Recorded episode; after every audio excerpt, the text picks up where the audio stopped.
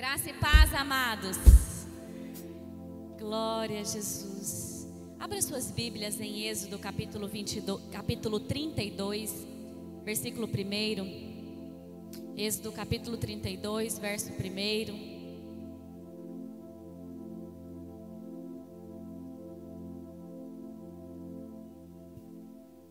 Vamos ler a palavra do Senhor para nós, que diz assim: Mas vendo o povo que Moisés tardava em descer do monte, acercou-se de Arão e disse-lhe: Levanta-te, faze-nos deuses que vão adiante de nós, porque quanto a este Moisés, o homem que nos tirou da terra do Egito, não sabemos o que lhe sucedeu. E Arão lhe disse: Arrancai os pendentes de ouros que estão nas orelhas de vossas mulheres, de vossos filhos e de vossas filhas, e trazei-mos. Então todo o povo arrancou os pendentes de ouro que estavam em suas orelhas e os trouxeram a Arão. E ele os tomou das suas mãos e trabalhou o ouro com um buril e fez dele um bezerro de fundição. Então disseram-lhe: Esse é teu Deus, ó Israel, que te tirou da terra do Egito. E Arão, vendo isso, edificou um altar diante dele e apregoou Arão e disse: Amanhã será a festa ao Senhor. E no dia seguinte madrugaram e ofereceram holocaustos e trouxeram ofertas pacíficas. E o povo assentou-se a comer e a beber, e depois levantou-se a folgar. Então disse o Senhor a Moisés: Vai, desce, porque o teu povo que fizeste subir do Egito se tem corrompido e depressa se tem desviado do caminho que eu lhe tinha ordenado. Então fizeram para si um bezerro de fundição e perante ele se inclinaram e ofereceram-lhe sacrifícios e disseram: Este é teu Deus, ó Israel, que te tirou da terra do Egito. Disse mais o Senhor a Moisés: tenho visto a este povo, e eis que é um povo de dura cerviz, ou um povo desobediente. Quem era Moisés? Moisés foi levantado por Deus como um guia para conduzir o povo do Egito a Canaã. Talvez a nossa maior referência de líder, de guia na Bíblia, na palavra, de quem guiou multidões por longo tempo, tenha sido Moisés, um grande líder espiritual, que a palavra nos ensina muito com a vida de Moisés. Moisés libertou o povo? Moisés libertou o povo, igreja? Moisés, ele conduziu o povo à liberdade. Moisés teve a responsabilidade de ser guiado por Deus para que o povo fosse liberto. E nesse contexto, para que o povo também conhecesse o poder de Deus, para que o povo conhecesse a glória de Deus, para que o povo conhecesse quem era Deus, através dos sinais, através dos milagres, através das maravilhas. O que fez o povo sair do Egito não foi a força ou as habilidades de Moisés, não foi a capacidade de Moisés, Moisés ele era cheio de limitações, Moisés era gago, Moisés era um cristão que também pecava, ele tinha falhas, mas ele era um homem que disse sim para o propósito, que depois de resistir, depois de argumentar, ele disse sim e resolveu é, é ser uma ferramenta de Deus, ser um guia de Deus para aquele povo. Então Moisés é, não foi Moisés que libertou o povo, mas Deus libertou o povo através da obediência de Moisés. Quando, é, se você olhar cada praga, antes que cada praga acontecesse, ali naquele tempo em que o povo estava se preparando para sair do Egito, você vai ver que sempre começa com: E disse Iavé a Moisés. E disse Iavé a Moisés. E disse Iavé a Moisés: Vai, diga isso a Faraó. Vai, fale isso a Faraó.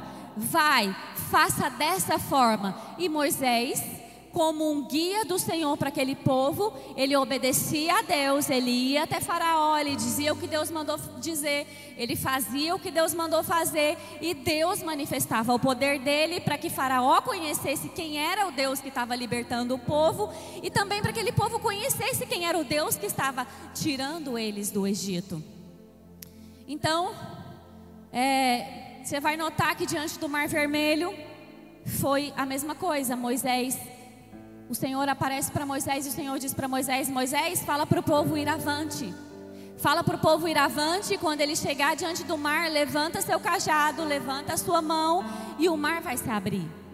Quando Moisés chega com aquele povo diante das águas amargas de Mara, o Senhor também dá uma instrução para Moisés de como fazer com que aquelas águas se tornassem doces.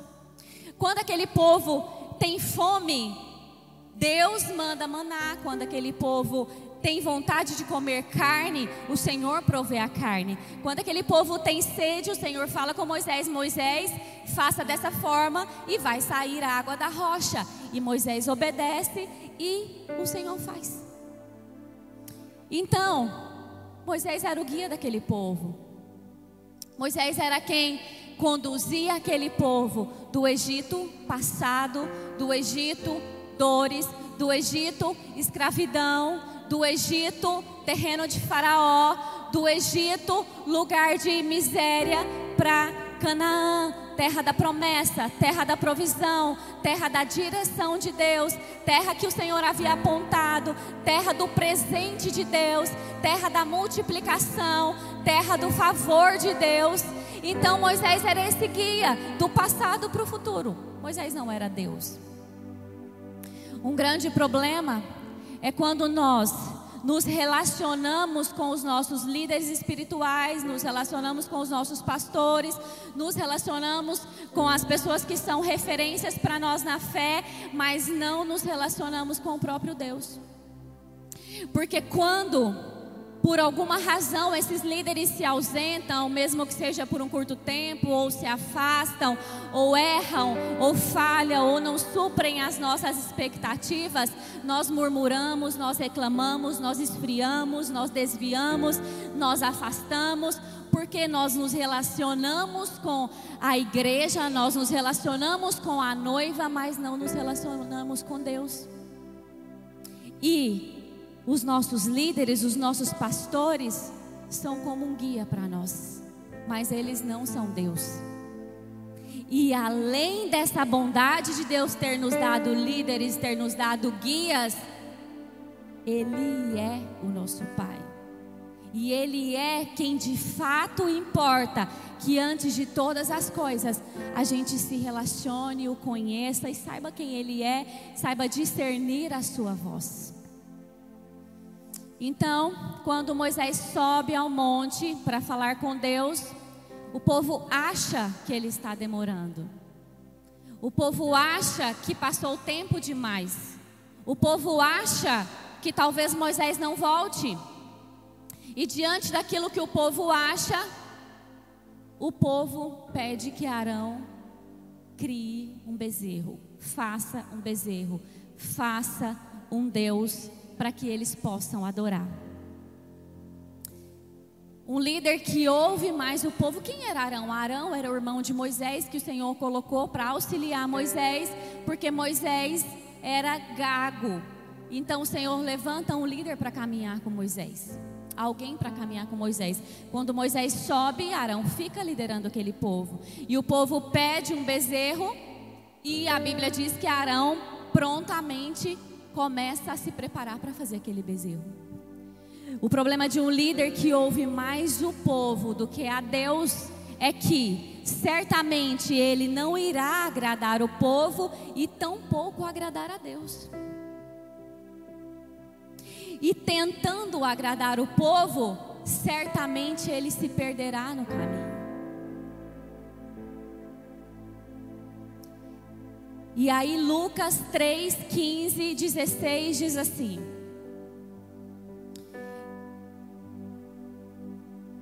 Lucas 3, 15 e 16. E estando o povo sem expectação, e pensando todos de João em seus corações, se porventura seria o Cristo, respondeu João Batista a todos, dizendo: Eu, na verdade, batizo-vos com água, mas eis que vem aquele que é mais poderoso do que eu do qual não sou digno de desatar a correia das alparcas, esse vos batizará com o Espírito Santo e com fogo.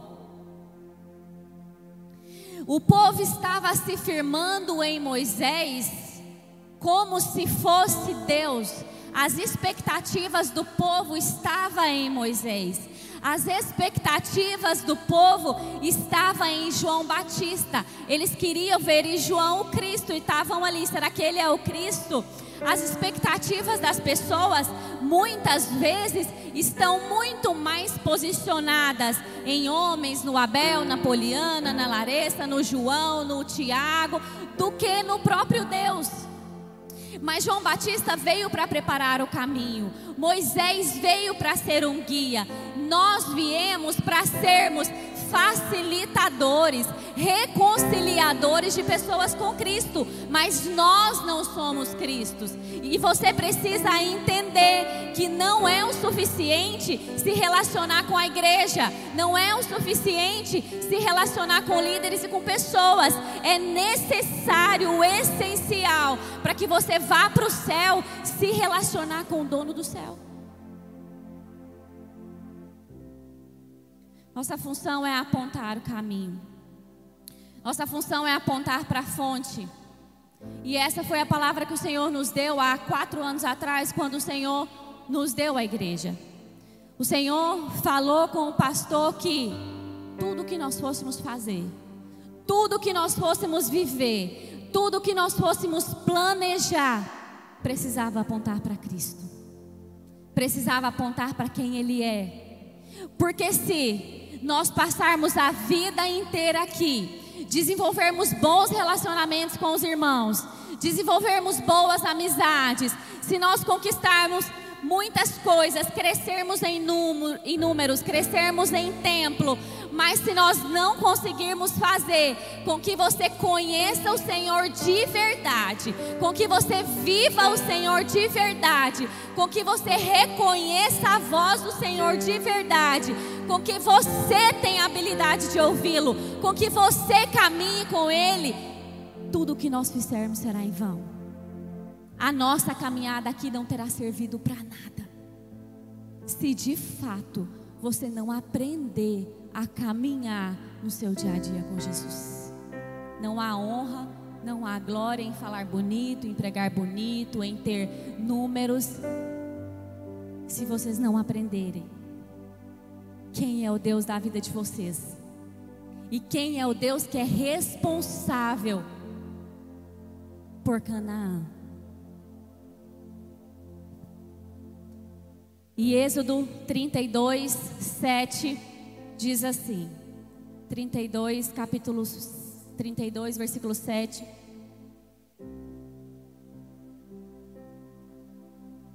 Na versão King James diz assim: Então Yahvé avisou Moisés.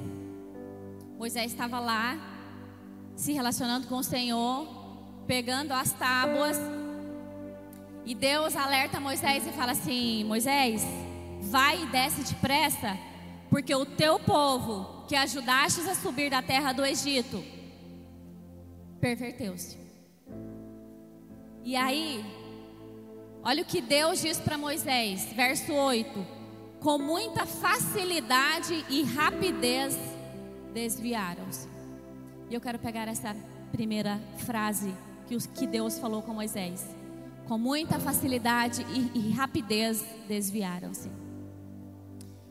Muitas pessoas, se não dizer todos aqui têm uma palavra, todos aqui têm uma promessa.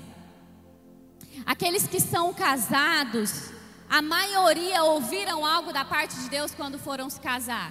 Que teria uma família abençoada, que teria uma família próspera, que teria uma família frutífera.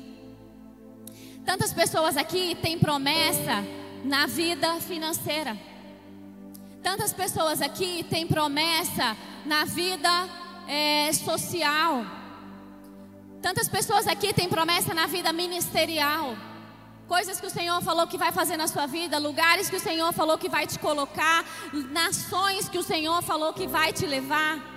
Eu tenho certeza que você tem promessa. Um dia sua mãe liberou uma palavra, um dia seu pai liberou uma palavra, um dia seu pastor liberou uma palavra, um dia Armando Coque liberou uma palavra, um dia você leu a Bíblia e você entendeu que o Senhor estava sustentando você, falando com você, te fortalecendo e te entregando uma palavra. Todos nós temos uma, duas, três, várias palavras. Só que aqui Deus fala assim, com facilidade e rapidez, desviaram-se nós somos uma geração muito enriquecida por conhecimento, enriquecida por, por, sabe, liberação de poder, de vida, por acessos, mas nós somos uma geração também que nós temos pecado em sermos sensíveis demais, mimizentos demais. A gente quer desistir facilmente por qualquer coisa. Ah, alguém fez algo que eu não acho legal, fiquei sabendo de algo que pode ser que tenha acontecido ou pode ser que tenham falado sobre mim. Então eu vou parar, eu vou mudar de, eu vou mudar de geografia, eu vou mudar de igreja, eu vou, eu vou abandonar esse trabalho. Ah, ah é, meu esposo, minha esposa, é, é, é, temos divergência de pensamento, vamos separar. Ou me feriu, meu esposo me feriu, minha esposa me feriu, e eu prefiro desistir, recomeçar com muita facilidade nós abrimos mão da promessa. Como se viver longe da promessa, como se viver longe daquilo que o Senhor falou com a gente fosse mais fácil. Não é mais fácil. Viver longe da promessa, viver longe daquilo que o Senhor direcionou, viver longe daquilo que o Senhor apontou. Você vai ter tantos desafios quanto ou mais só que com a diferença que você não sabe para onde você está indo. E aí Deus fala com Moisés assim: com facilidade rapidez desviaram-se do caminho que eu lhes havia ordenado. Do caminho que eu lhes havia ordenado. Quem apontou o caminho? Quem apontou o caminho para aquele povo? Não foi Moisés, foi Deus. Deus havia apontado o caminho para aquele povo. E aí eu vejo um outro problema que nos aflige, que se chama submissão. O povo tem dificuldade de se submeter. A nossa geração é uma geração que precisa ser liberta do demônio do orgulho. Olha só, Cristo se submeteu a Deus Pai, morrendo na cruz pela noiva. Não era desejo de Cristo, foi um ato de submissão de Cristo a Deus, morrendo na cruz. E aí, a Bíblia diz assim: maridos, amai as vossas esposas como Cristo amou a igreja e a si mesmo se entregou por ela. Então, Cristo se submete a Deus, ama a igreja, se entrega por ela. Então, Deus está dizendo: homem, seja submisso a Deus e ame a sua esposa e se entregue o tempo todo por ela. Aí Deus vem e fala com a mulher: mulher, seja submissa a seu marido como ao Senhor. Tudo começa, passa e termina pela submissão. Submissão, ela não é uma palavra para a mulher. Submissão é uma palavra para a humanidade. Só que o homem quer viver dos seus próprios desígnios, dos seus próprios entendimentos, das suas próprias ideias, da, da sua própria força e não quer se submeter a Deus. E aí a gente tem um monte de desculpa para não ser submisso a Deus. Ah, mas difícil demais. Mas o senhor falou na Bíblia, porque quando o senhor falou na Bíblia, o senhor não conhecia minha mulher. O senhor escreveu aquele negócio, porque o senhor não conhecia meu marido, se o senhor conhecesse, o senhor tinha mudado de ideia e tinha escrito outra coisa. Ei, amados, a Bíblia ela não é variável por causa das nossas circunstâncias, não. Deus era, Ele é e Ele há de vir. A palavra dele é imutável e é decreto. Seja, faça, seja guiado, obedeça e viva. Sem a submissão, nós deixamos de provar grandes coisas do que o Senhor tem para nós. E aí, Deus continua dizendo assim: então vamos lá, com muita facilidade e rapidez se desviaram do caminho que eu lhe havia ordenado, fizeram para si um bezerro de metal fundido e o estão adorando e lhe estão oferecendo louvores e sacrifícios e proclamando em voz alta: Este é teu Deus, ó Israel, que te fez subir do Egito. Isso é Deus falando com Moisés e dizendo para Moisés exatamente o que estava acontecendo lá embaixo. E eu me apego a essa terceira parte. Fizeram um bezerro de metal fundido. Existem pessoas que precisam ver para crer, ver para adorar. Existem pessoas que precisam ver para dizer que tem fé. E aquele povo, como não estava vendo Moisés, e como o Deus deles não era o Deus Yahvé, o Deus invisível, eles dizem: faça algo que nós vamos ver. Mas se eu vejo, não é fé. A fé, ela é inimiga da vista, daquilo que eu vejo. Se eu vejo, não é fé, eu estou vendo. Então, fé é quando eu não vejo, mas eu creio.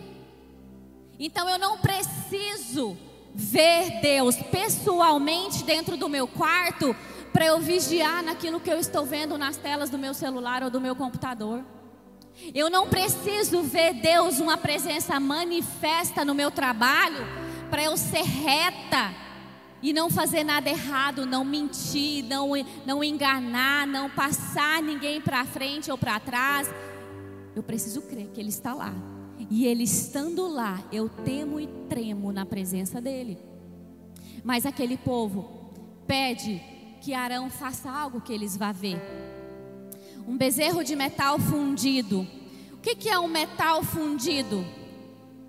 É um processo de colocar um metal líquido dentro de uma forma, dentro de uma forma e da forma que você desejar. Eles pegam o metal precioso, o metal valioso, que era o ouro, derretem e coloca na forma e da forma que lhes eram agradável e chamam de seu Deus. A diferença entre o Deus do relacionamento, o Deus do céu, é que o Deus do relacionamento, o Deus do céu, ele não se submete a você. Você não coloca ele onde você quer colocar. O Deus do céu, o Deus do relacionamento, ele tem uma forma que se chama Cristo. Ele te pega, ele te submete a uma forma que se chama Cristo e você passa a ser igual ao Filho de Deus. Esse é o Deus do relacionamento. Mas o Deus que nós fazemos para nós, o Deus que nós construímos, nós colocamos Ele onde nós queremos, do jeito que nós queremos, e nós usamos para o fim que nós queremos, como nós queremos, tipo só os domingos. Esse é o Deus que aquele povo fez para eles.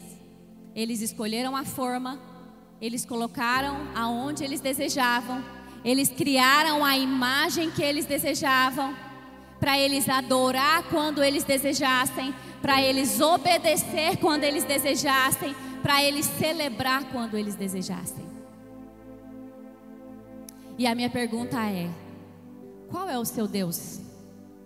É um Deus que você se relaciona todos os dias, é um Deus que você considera todos os dias, a cada atitude, a cada decisão, a cada tratar com seus filhos, a cada tratar com a sua esposa, ou é um Deus que você usa quando você acha que é conveniente para você? Se for um Deus da sua conveniência, esse não é um Deus real. Esse não é um Deus que pode te salvar. Porque o Deus que pode te salvar, o Deus que quer te salvar e o Deus que vai te salvar é o Deus do relacionamento diário. É o Deus da obediência. É o Deus que você não coloca Ele aonde você quer, mas Ele te coloca em uma forma e te faz ser parecido com Cristo aonde você coloca os seus pés. E a Bíblia nos diz em Filipenses 4, 15 ao 19. Paulo. Paulo diz assim, Filipenses 4, do 15 ao 19. E bem sabeis também, Paulo escrevendo para Filipenses, e bem sabeis também, ó Filipenses, que no princípio do Evangelho, quando eu parti para Macedônia, nenhuma, igre nenhuma igreja comunicou comigo com respeito a dar ou receber, senão vós somente. Porque também uma ou outra vez me mandastes o necessário a Tessalônica.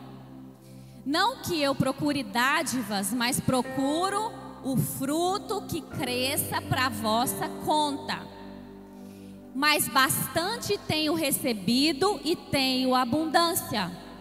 Cheio estou, porque recebi de Epafrodito o que da vossa parte me foi enviado, como cheiro de suavidade e sacrifício agradável e aprazível a Deus. O meu Deus, segundo as suas riquezas, suprirá todas as suas necessidades em glória por Cristo Jesus. Presta atenção nesse texto. Eu não quero ler para você essa última frase que o Senhor vai suprir todas as suas necessidades. Eu quero te mostrar que o Deus do relacionamento, ele não é um Deus de frases de efeito. Ele não é um Deus de versículos isolados. Ele não é um Deus que a gente abre lá a Bíblia e, e, e, e, anda pela nossa casa lendo aquela palavra, porque estamos em dias difíceis e depois a gente esquece a palavra o resto do ano. Olha só o que Paulo está dizendo. Ele está dizendo assim: olha, no princípio do Evangelho, quando eu parti para Macedônia para fazer missão, para pregar o Evangelho, nenhuma igreja falou comigo sobre dar e receber, senão vocês. Filipenses, a igreja de Filipenses. Porque também outra vez você sempre me manda o necessário para Tessalônica. É, não que eu procure dádivas. Olha o que Paulo diz, mas eu procuro o fruto que cresça para vossa conta. Olha, seja, eu procuro o fruto que cresça para vocês. Mas bastante eu tenho recebido e tenho abundância, Paulo está dizendo. Eu estou cheio. Depois que eu recebi aí de vocês, o que foi me enviado subiu como um cheiro suave e um sacrifício agradável e aprazível a Deus. E aí Paulo termina dizendo: O meu Deus, segundo as suas riquezas, suprirá todas as vossas necessidades em glória por Cristo Jesus. Vocês entenderam? Que toda promessa na palavra tem um princípio? Que o nosso Deus ele não é um Deus místico que a gente pega, bota na estante e quando a gente precisa usar a gente tira. Não vai funcionar. Isso se torna um ídolo, mesmo que nós chamamos de Deus, de Cristo e de Senhor, mas é um ídolo se você não traz Ele para se relacionar. Se você usa como amuleto, ele não é o nosso amuleto, ele é o nosso Pai. E Paulo aqui, ele explica tudo que aconteceu, as sementes que aquela igreja plantou, que aquela igreja nunca deixou que faltasse nada, que aquela igreja, a igreja plantou uma semente para eles mesmos, e ele termina dizendo que Deus vai supri-los em tudo. Então o Senhor, ele está ansioso, ele está desejoso em te suprir. Ele está pronto para te suprir. Mas para que Ele te supra, para que Ele libere isso, para que Ele te entregue isso, você precisa depositar sementes de relacionamento com Ele. Precisa ser diário. Ele precisa ser o seu Deus de verdade todos os dias. Ele precisa ser o seu Deus quando você não quiser obedecer, quando você estiver completamente na carne, Ele precisa ser o que vai fazer a diferença para você tomar uma decisão em obediência, uma decisão espiritual, uma decisão que não vai ferir ninguém, uma palavra que não vai maldizer ninguém, uma palavra que não vai destruir ninguém, mesmo quando a sua carne está gritando de vontade de fazer isso, porque nós somos humanos, mas Ele precisa ser a chave que faz completamente a diferença em nossas vidas. Romanos diz assim, Romanos 12, 2: Não se amoldem ao padrão desse mundo, mas transformem-se pela renovação da sua mente, para que sejam capazes de experimentar e de comprovar a boa, agradável e perfeita vontade de Deus. Não existem três moldes não existem, não existe o molde do mundo, o molde de Deus, que é Cristo, e o molde da Poliana. Existem dois moldes: ou o molde do mundo, ou o molde de Cristo. Então a Bíblia diz: não se amoldem ao padrão desse mundo, mas transformem-se pela renovação da vossa mente. E a parte B diz: para que sejam capazes de experimentar e comprovar a boa e agradável e perfeita vontade de Deus. Quem tem buscado tanto viver a boa, perfeita e agradável vontade de Deus? Quem deseja viver isso? Quem está aqui porque sabe que tem algo melhor e que você quer viver? Romanos 12, 2 nos ensina. Se tem algo que você tem buscado, insistentemente e não está acontecendo, você não está vivendo, vai para a palavra.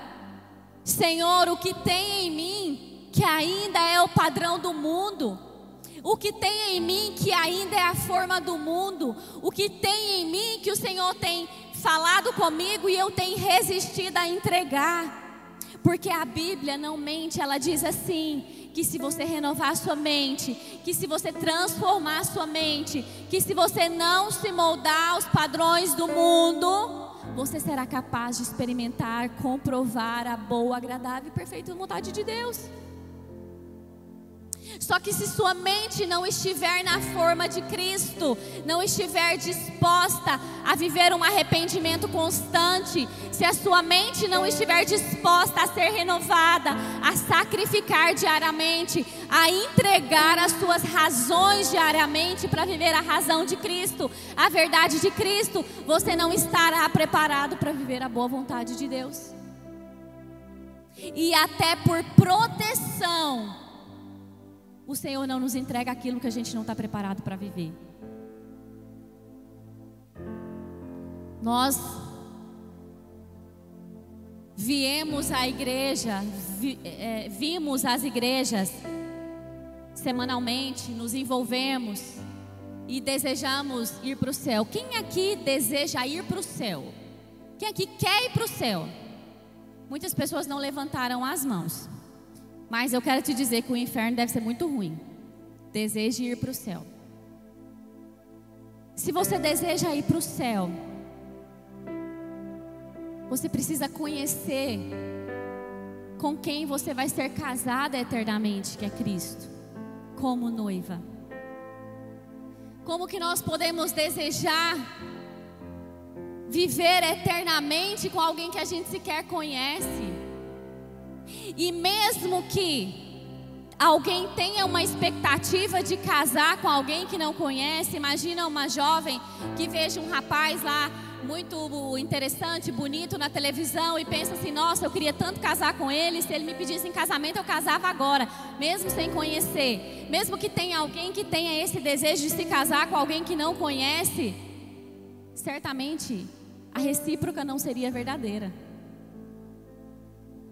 Pode até acontecer de alguém querer casar com alguém que não se conhece, mas será que a outra pessoa vai querer se casar? Com você não te conhecendo e você não desejando conhecê-lo? Então, para nós morarmos no céu com Cristo, para nós morarmos com Jesus eternamente, nós precisamos abandonar a forma, o modelo, o jeito do mundo e nos aperfeiçoarmos a forma que é Cristo que morreu na cruz para nos salvar. Não há outro caminho. Não há outro caminho e sabe? É tão bom é tão bom poder comprar as coisas que a gente quer, é tão bom ter sucesso profissional, é tão bom ganhar o mundo. Quem vai falar que é ruim ganhar o mundo? Não é ruim. Dores? Tem, mas é bom. Mas deixa eu te falar uma coisa. Do que adianta ganhar o mundo e perder a sua alma? Do que adianta ganhar o mundo inteiro e perder a sua alma? Do que adianta ter notoriedade no mundo, na sociedade, entre as pessoas, na internet. O que adianta se você perder a sua alma? Esse espaço de tempo que nós vivemos aqui, ele é muito curto. 100 anos assim, 110 anos estourando aqui que nós vamos viver. Eu acho que eu chego até 110. Saudável, animada, pregando.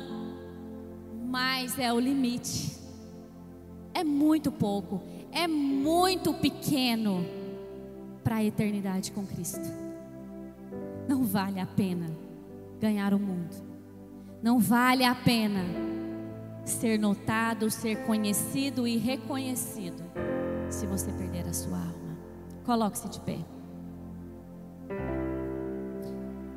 Eu gostaria de saber se tem alguém aqui que quer entregar a sua vida para Jesus hoje. Se tem alguém aqui que quer começar um relacionamento com Cristo, se tem alguém aqui que quer render a sua vida hoje e fazer uma aliança com Ele e começar tudo de novo e reconhecer publicamente quem Ele é, reconhecer o sacrifício da cruz e quer entregar a sua vida para Cristo. Se você desejar, vem aqui na frente que nós queremos orar por você. Nós queremos orar pela sua vida se você desejar receber Cristo como seu Senhor. Mas se você não deseja, que o Senhor te dê uma outra oportunidade. Feche os seus olhos. Pai, em nome de Jesus eu apresento a igreja do Senhor. Deus, em nome de Jesus eu oro para que, Senhor, o entendimento de que o Senhor é Deus, que o Senhor não é um Deus que se adequa à nossa forma e à nossa forma, mas que o Senhor é um Deus que deseja nos fazer parecidos com o Senhor, nos fazer parecidos com Cristo. Senhor, que a tua igreja entenda que o Senhor é um Deus que deseja, que anseia e que não abre mão de que nós sejamos homens e mulheres submissos ao Senhor, submissos à palavra, submissos à cruz, submissos à verdade. Pai, em nome de Jesus, que a tua igreja entenda e que, mesmo sendo difícil, mesmo que seja algo, Senhor Jesus, que nos faça sangrar, mas que o Senhor gere em nós corações obedientes, corações dispostos a nos submeter à direção, a nos submeter à palavra e a nos submetermos, Senhor Jesus, à tua verdade e à tua vontade. Em nome de Jesus nós oramos. Em nome de Jesus.